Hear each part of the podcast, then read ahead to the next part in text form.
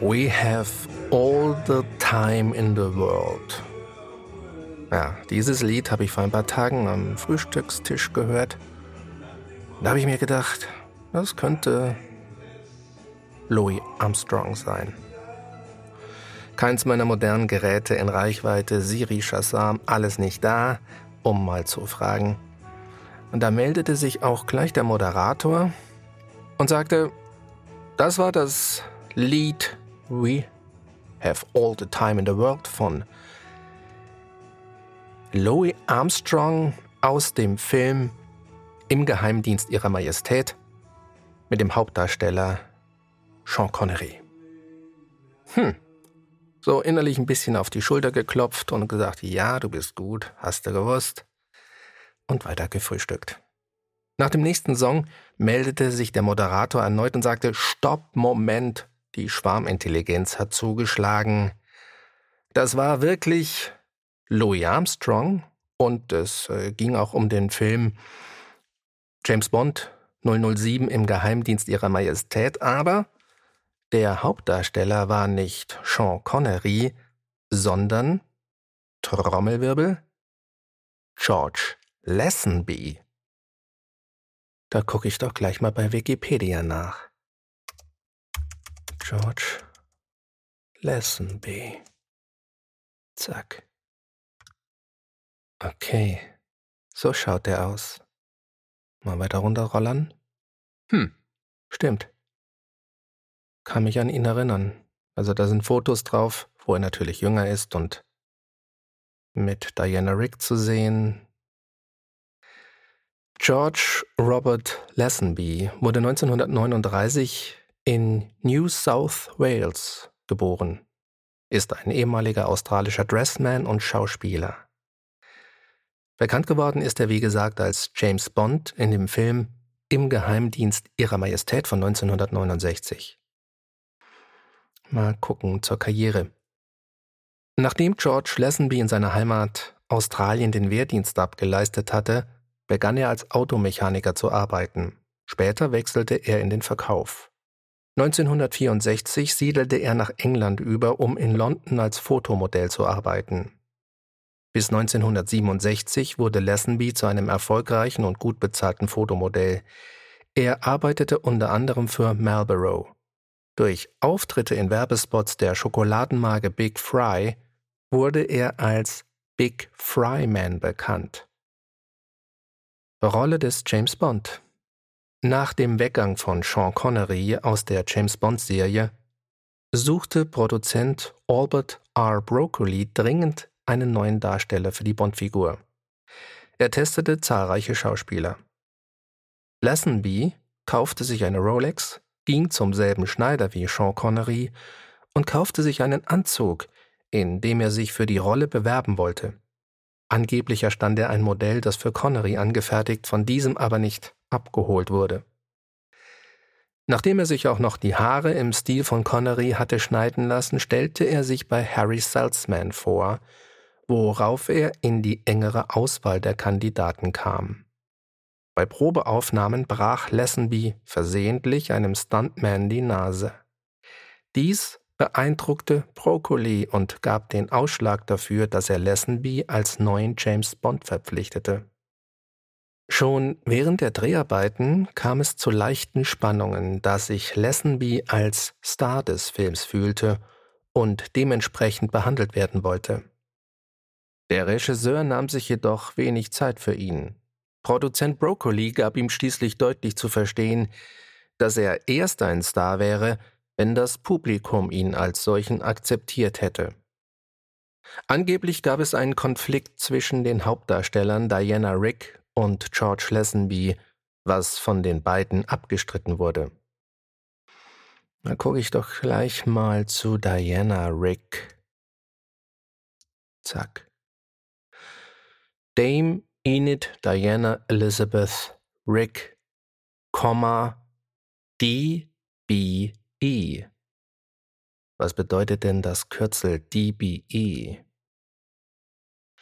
The Most Excellent Order of the British Empire.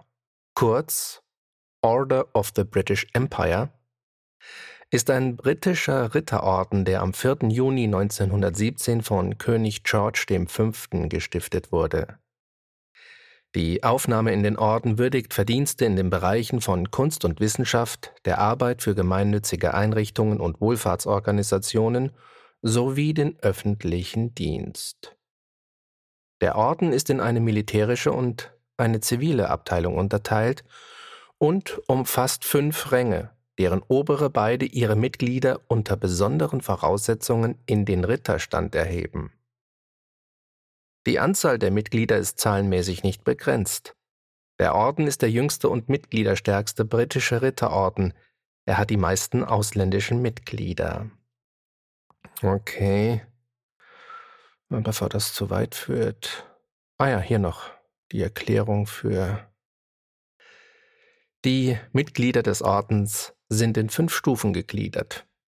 Erste Stufe Knight Grand Cross oder Dame Grand Cross in Klammern GBE.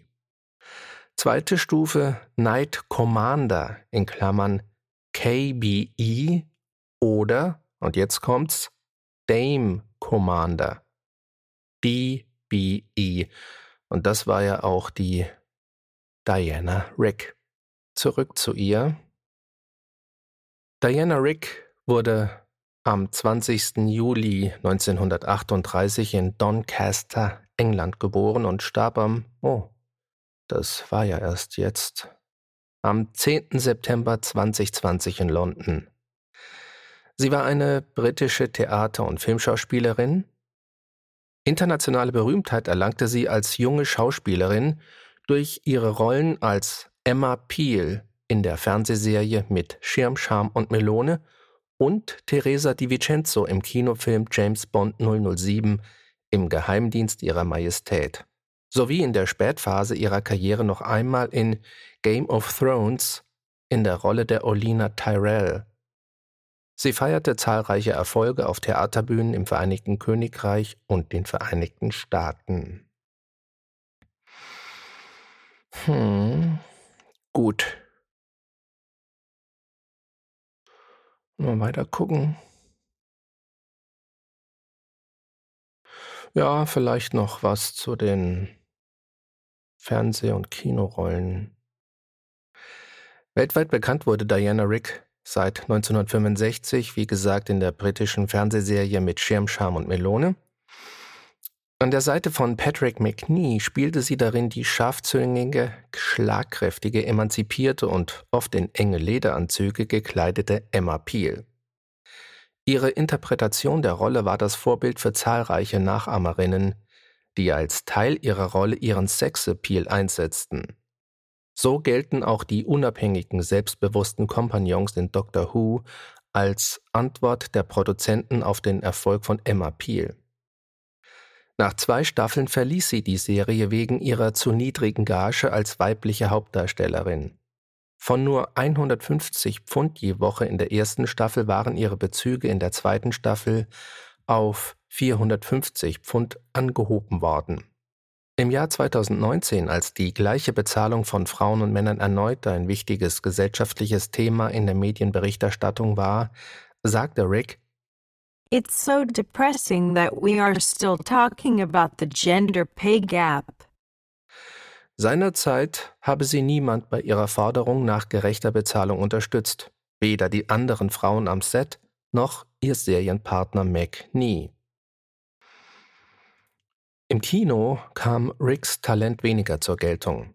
Am bekanntesten ist ihre Rolle als Ehefrau von James Bond in dem Film Im Geheimdienst ihrer Majestät der ursprünglich beim Publikum als Enttäuschung innerhalb der Filmserie um den britischen Geheimagenten galt und erst Jahre später bei Kritik und Fangemeinde Anerkennung fand.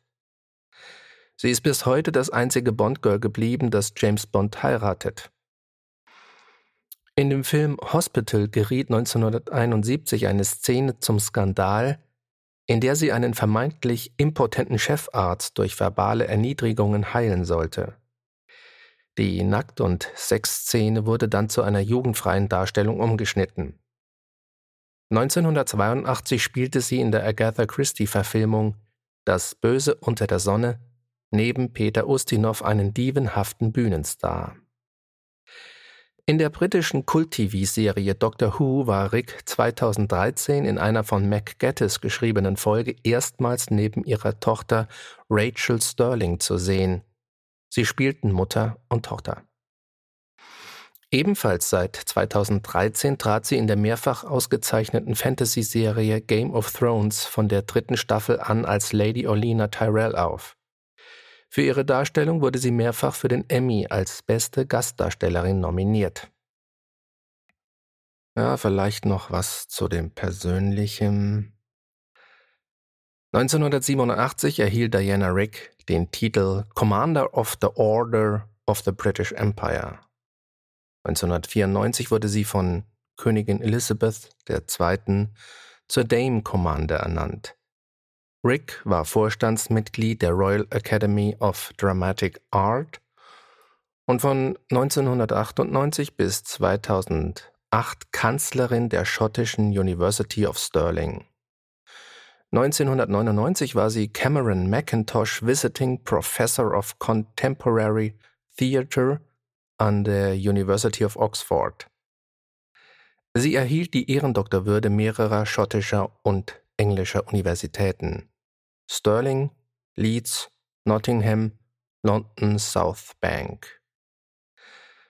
Diana Rick lebte in Chelsea, London und in ihren letzten 20 Lebensjahren auch in Montvention de Armagnac im südfranzösischen Departement Landes, wo sie ein Anwesen mit einer Villa im elsässischen Stil erworben hatte. Zuletzt hielt sie sich auch mehrfach für längere Zeit in Australien auf. Der renommierte britische Talkshow-Moderator Michael Parkinson, der sie erstmals 1972 interviewt hatte, schrieb 2010 über Rick, sie habe eine außergewöhnliche, glänzende Schönheit ausgestrahlt. Zudem galt die Schauspielerin ein Leben lang mit Ausnahme ihrer allerletzten Jahre als passionierte Raucherin. In den 1960er Jahren war Rick mit dem britischen Regisseur und Schauspieler Philip Seville liiert, Später war sie zweimal verheiratet mit dem israelischen Maler Menachem Göffen von 73 bis 76 und dem schottischen Großgrundbesitzer Archibald Sterling von 82 bis 90. Aus der Beziehung mit Sterling stammt ihre Tochter Rachel Sterling, geboren 1977, die ebenfalls Schauspielerin wurde. Rick starb am 10. September 2020 im Alter von 82 Jahren an einer Krebserkrankung, die erst im März des Jahres diagnostiziert worden war. Okay, gehen wir mal zurück zu George Lazenby, von dem wir ja gekommen sind. 1969 erschien Im Geheimdienst ihrer Majestät, der einzige Bond-Film mit Lazenby in der Rolle des Geheimagenten für seine Rolle erhielt er eine Golden Globe-Nominierung als bester Nachwuchsdarsteller. Lazenby hielt die Figur des James Bond für nicht mehr zeitgemäß und sprach dies in Interviews offen aus. Er hatte sich längere Haare wachsen lassen und trug einen Vollbart. United Artists verlangte dagegen, dass er bei öffentlichen Auftritten wie James Bond aussah und verweigerte ihm die Teilnahme an einer Reise durch die USA, um Werbung für den Film zu machen. Lazenby reiste daraufhin auf eigene Kosten in die Staaten, wurde allerdings von der Presse kaum beachtet. Während die Werbung für Man lebt nur zweimal noch ganz auf Sean Connery zugeschnitten war, konzentrierte man sich für Im Geheimdienst ihrer Majestät auf die Figur des James Bond und vernachlässigte den Hauptdarsteller. Auf dem Filmplakat wurde sein Name nicht prominent herausgestellt, er schien hier quasi den Status eines Nebendarstellers zu haben. Im Nachhinein machten einige an der Produktion Beteiligte diesen Umstand mit dafür verantwortlich, dass George Lazenby vom Publikum weniger gut als Sean Connery angenommen wurde. Die Produktionsfirma Ion Productions Ltd. bot Lazenby einen Vertrag für fünf, nach anderen Quellen sechs Filme an, den er aber nicht unterschrieb, da er Probleme bei der Klärung der Vertragsklauseln hatte. Obwohl im Geheimdienst ihrer Majestät ein kommerzieller Erfolg war, so blieb er doch hinter den Einspielergebnissen der Vorgänger zurück. Man entschied sich, den nächsten James Bond-Film, James Bond 007 Diamantenfieber mit einem neuen Hauptdarsteller, John Gavin, zu produzieren. Schließlich wurde Sean Connery überredet, noch einmal die Rolle von James Bond zu spielen. Gut, auch hier noch die Karriere nach Bond. Danach spielte Lesenby hauptsächlich in Low-Budget-Filmen und Hongkong-Action-Filmen und machte wieder Werbung. Dabei wurden oft Agentenrollen und Bond-Parodien mit ihm besetzt. Lesenby versuchte aus seiner Vergangenheit als Bond Kapital zu schlagen. Er konnte sich jedoch nie als Filmschauspieler durchsetzen. Anfang der 1970er plante er ein gemeinsames Projekt mit Bruce Lee, das durch dessen plötzlichen Tod jedoch nicht mehr zustande kam. Zu seinen bekannteren Filmen zählen Kentucky Fried Movie und Lance stirbt niemals jung. Zudem war er 1993 an der Seite von Sylvia Crystal in mehreren Fernsehfilmen der Emanuel-Reihe zu sehen. 2003 nahm er von der Schauspielerei vorübergehend Abschied. Inzwischen ist er wieder vor der Kamera tätig. Hm, okay, vielleicht noch Privatleben. 1973 heiratete Lessenby seine erste Frau. Die Ehe hielt 24 Jahre. Ihre gemeinsame Tochter wurde in 73 geboren. Sie hatten auch einen Sohn, der 94 einem Krebsleiden erlag. 2002 heiratete er die frühere Tennisspielerin Pam Shriver. Aus dieser Ehe gingen drei Kinder hervor. 2005 geborene Zwillingsmädchen sowie ein Sohn. Im August 2008 reichte Shriver die Scheidung ein. Dann kommt noch eine Filmbiografie und Fernsehen. Ja. Ob ich noch vielleicht was über die Pam Shriver vorlese? Oder lieber von der Sylvia Crystal, die mir aus den Emanuel-Filmen bekannt ist. Gehe ich mal zu Sylvia Crystal. Die wurde am 28. September 52 in Utrecht geboren und starb, oh, 2012 schon in Amsterdam. Sylvia Crystal war eine niederländische Schauspielerin und ein Model. Mit 17 Jahren begann sie als Model zu arbeiten. 1973 gewann sie den Wettbewerb Miss TV Europe. International bekannt wurde sie 1974 durch die Hauptrolle in dem Erotikfilm Emmanuel, nach dem gleichnamigen Roman von Emmanuel Arsan. Seitdem war ihr Name eng mit dem Film verbunden und das Filmplakat, auf dem sie mit kurzen Haaren und halbnackt in einem Rattansessel sitzt und mit einer Perlenkette spielt, avancierte zu einem Sinnbild der sexuellen Revolution. In den 1970er Jahren war der Erotikfilm des Regisseurs Just Checkin der erfolgreichste Film aus französischer Produktion. In späteren Filmen blieb sie ihrem Image treu und spielte neben Emanuel Nachfolgefilmen auch die Titelrollen der erotischen Verfilmungen von Lady Shetterleys Liebhaber 1981 und Mata Hari 1985. 1981 wirkte sie in den Vereinigten Staaten an der umstrittenen Sexkomödie Zärtlich fängt die Liebe an mit. Crystal trat in über 50 Filmen als Haupt- und Nebendarstellerin auf. 2004 inszenierte sie den Kurzfilm Topor Oma der sie mit dem Beginn ihrer Karriere auseinandersetzt. Er blieb ihre einzige Regiearbeit. Privatleben. In ihrer 2006 erschienenen Autobiografie beschreibt Crystal, dass sie mit neun Jahren missbraucht wurde. Als sie 14 und ihre jüngere Schwester Marianne zwölf Jahre alt waren, trennten sich die Eltern, was Crystal als Trauma bezeichnete. Ihr Sohn Arthur Crystal, geboren 75, entstammt einer Beziehung mit dem belgischen Schriftsteller Hugo Claus. Sie verließ Claws für den Schauspieler Ian McShane, den sie 79 beim Dreh zum Film Das Geheimnis der eisernen Maske kennengelernt hatte. Das Paar zog nach Los Angeles, wo Crystal in den folgenden fünf Jahren erfolglos versuchte, beim amerikanischen Film Fuß zu fassen und schließlich kokainabhängig wurde. Nach ihrer Beziehung mit McShane war Crystal zweimal verheiratet. Ihre Ehe mit dem amerikanischen Geschäftsmann Alan Turner endete nach fünf Monaten. In zweiter Ehe war sie mit dem Filmproduzenten Philip Bloat verheiratet. Später lebte sie mit dem belgischen Radioproduzenten Fred de Vray bis zu dessen Tod zusammen. Sie sprach neben Niederländisch auch Französisch, Englisch, Deutsch und Italienisch und lebte in Amsterdam. Crystal war seit ihrem elften Lebensjahr starke Raucherin ungefilterter Zigaretten. 2001 wurde bei ihr eine Krebserkrankung im Hals festgestellt, die trotz Chemotherapie später auf die Lunge übergriff.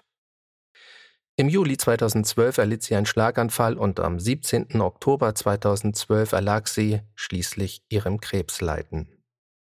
Gut. Vielleicht sollte man noch mit was Schönem abschließen.